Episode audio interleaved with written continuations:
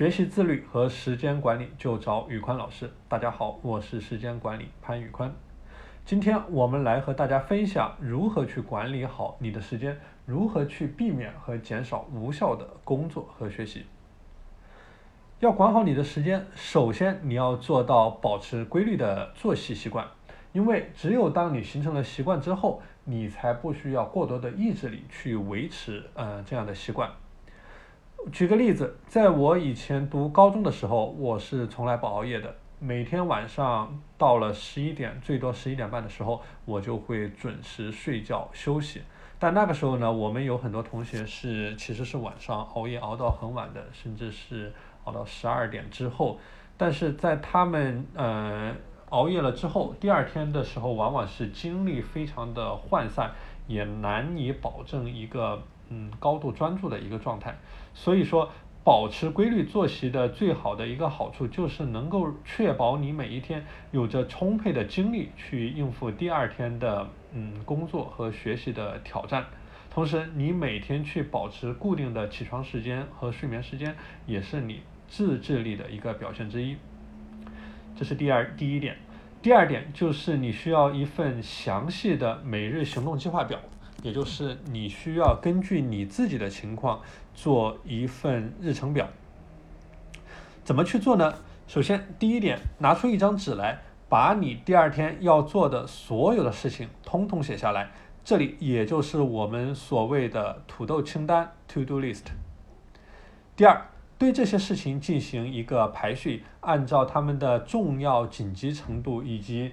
呃，是否是需要马上执行，还是说可以推迟到之后，或者说是必须自己去做，还是委托别人去做？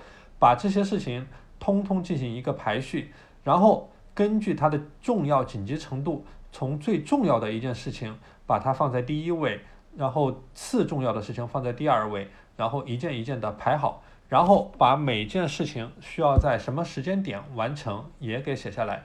比如说，你明天早上八点半到九点半的时候，你需要完成一个工作报告，这个是你最重要的事情，那你就可以写下来，明天早上八点半到九点半完成工作报告。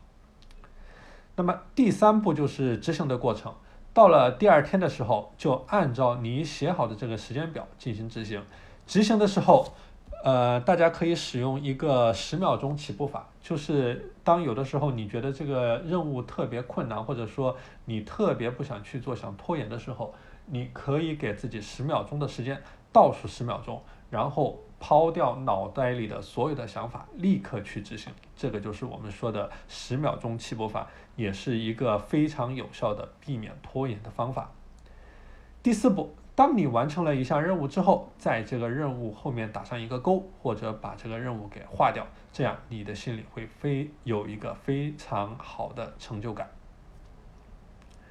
OK，我们说完了要规律的作息时间，我们说完了要制定日程表，接下来我们也需要排除干扰。这个排除干扰呢，分为两个方面，一个是分为呃。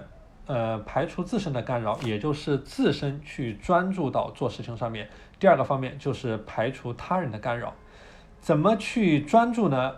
呃，这里有一个很好的方法推荐给大家，也就是我们经常说的番茄钟工作法。就是说，你以每半个小时为一个单位，在这半个小时之内工作二十五分钟，休息五分钟。在工作的二十五分钟的时候，保持高度高度的专注，只做一件事情。这个就是我们说的，呃，排除自身的干扰，保持专注。那么，如何排除他人的干扰呢？很多时候，当我们在学习或者工作的时候，也许我们自己很专注，但是隔三差五的就会收到别人的一些问题，比如说你复习的怎么样了？你之前的这个项目怎么样了？你的这个供应商有没有做审核呀？等等等等之类的问题。这个时候，我的建议就是，大家可以固定一个时间段或者固定一个频率，比如说每半个小时或者每一个小时，集中去处理一次信息。呃，有的同学可能会问，如果说这个任务特别紧急呢，特别是一些工作上的事情，我觉得这个不用担心，因为如果说是特别紧急的任务的话，肯定不会通过邮邮件或者说是微信来联系你，肯定会通过电话来找你的。